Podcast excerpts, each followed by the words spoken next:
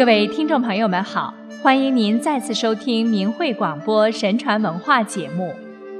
在中国传统文化中，谦德乃谦虚简约之德，影响中国历史五千年，成为中华民族最为显著的民族性格之一。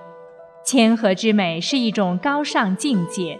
庄子说：“天地有大美而不言，四时有明法而不议。”万物有成理而不说，指出天地负载万物，给予万物，自身却不索取任何事物，质朴谦逊，博大无私。人们应效法天道，与天地同心，以无私之心关爱天下民众，有包容万物的气度和胸怀。古人历来推崇有而不居。满而不盈，实而不骄的谦谦君子的品德。谦虚二字中蕴含着深刻的哲理。老子说：“不自以为是的人，才能够对事情判断分明；不自夸的人，他的功劳才会被肯定；不骄傲的人，才能够成就大事。谦虚是放开心胸，容纳他人，尊重他人。”是虚怀若谷的精益求精，不耻下问的诚恳求教，是不为私利，不突出自己，见贤思齐焉，见不贤而内自省也。古人谦虚的例子不胜枚举，以下为其中几例。《尚书尧典》开篇描述尧德：允恭克让，光备四表，格于上下。克明俊德，以亲九族，平章百姓，协和万邦。允恭克让，即诚信、恭勤、善能、谦让四种德性。在这四种俊德中，尧的谦德居于核心地位，最为后人称道。庄子《让王》记载，尧治理天下万民，使海宇清平。他举贤任能，可谓人才济济，但他仍认为自己不够贤能，唯恐埋没人才，常常深入山野之间去巡查细访，求贤问道。他曾先后四次将天子位让于有道名士。尧曾说：“天下者，公之者也。凡为公者，贤者为尊，乃行天下之大道也。”某德博才疏，深恐贻误苍生。贤士们见尧如此谦卑恭让，无不感佩地说：“忧民深切如斯，无怪臣民乎尧天也。”皆不受位而隐居。尧还拜著名道士蒲一为老师，对他极为恭敬，知弟子之礼，北面而朝之求教。他后来禅位于德才兼备的舜。明代王阳明说：“尧舜之所以为圣人，就是谦虚到了至诚的境地，也就是允恭克让、温公允塞。所以君子之道，就是要善于谦光照人、谦恭待人、厚己先人。”老子说：“上善若水，水善利万物而不争。”此乃天下之德也，故江海所以能为百谷王者，以其善下之，则能为百谷王。意思是说，崇高的善行就应该像水一样，造福万物，滋养万物，却不与万物争高下，这才是最为谦虚的美德。江海之所以能成为一切大小河流的总汇处。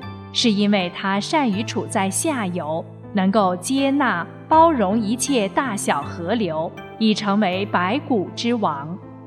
老子是把江海比作圣人，认为圣人之所以成为天下人心所向，是因为谦下而不高高在上，把自己放在民众利益之后，能包容一切，因此天下人尊敬他，拥护他。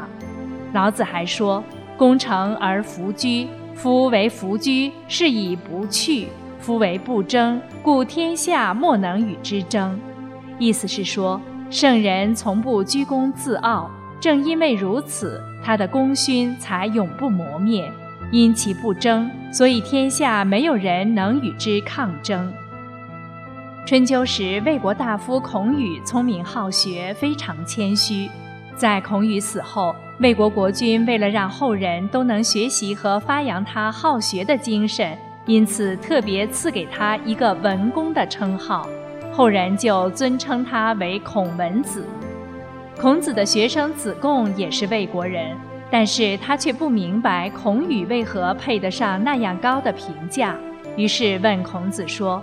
孔宇的学问及才华虽然很高，但是比他更杰出的人还很多。为什么赐给他文公的称号？孔子说：“孔宇学习勤奋，如果有任何不懂的地方，就算对方地位或学问不如他，他都会大方而谦虚地请教，不把向学问、地位等不如自己的人请教当成可耻的事。这就是他难得的地方。”聪明好学，不耻下问，才配叫文啊！因此，赐给他文公的称号，并不会不恰当。诸葛亮德才兼备，被后人称为智圣。他一生求贤若渴，善于纳谏。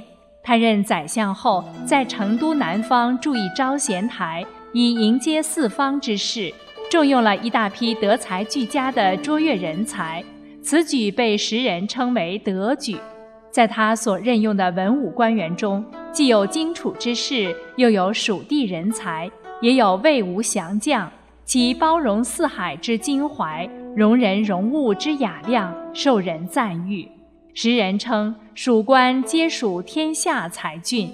他处理国家大事时，集思广益，听得进不同意见和建议。他几次发布鼓励将士直言极谏的文告，要求大家批评自己的过失和缺漏。对于指出其过失和提出治理国家建议的人，他总是给予鼓励，并赞赏这种忠于国家的精神，说大家如果都能这样认真勤勉，则量可以少过矣。他在自勉中说：“骄者招悔，妄者忍祸。”从不居功自傲，不争功诿过，勇于承担责任，从善如流。实载其治蜀，科教严明，赏罚必信，无恶不成，无善不显。一书中说：“天的道理，无论什么，凡是骄傲自满的，就要使他亏损；而谦虚的，就让他得到益处。因此，气量大的人，福泽也必定深厚。”气量小的人，福泽也必定浅薄；而谦虚和骄傲，则是福祸的分际。如明代袁了凡有一次与其县中九人去考进士，其中有一位叫丁敬宇的最为年轻，为人谦和有礼。袁了凡就告诉另外一个同伴费锦坡说：“丁敬宇今年一定会考中进士。”费锦坡说：“何以见得？”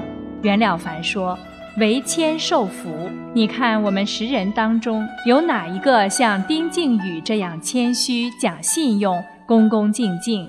在大众之中，他不坚持自己的成见，能够倾听并尊重别人的意见，无一点骄傲的神气。即使极小的事情，也能为别人着想，为别人方便，这个实在难得。”一个人能够达到如此境界，神明也会保佑他，哪有不中的道理？等到放榜，丁敬宇果然考中了。人一旦有自满高傲的心，就会障碍自己德行的提升。只有谦逊努力地在德行上提升，才是最有意义的。谦是严于律己、宽以待人，思想境界不断升华的苟日新。日日新，又日新的日新之道，谦是法天则地、民胞物语的胸怀，能包容和善化世间的一切。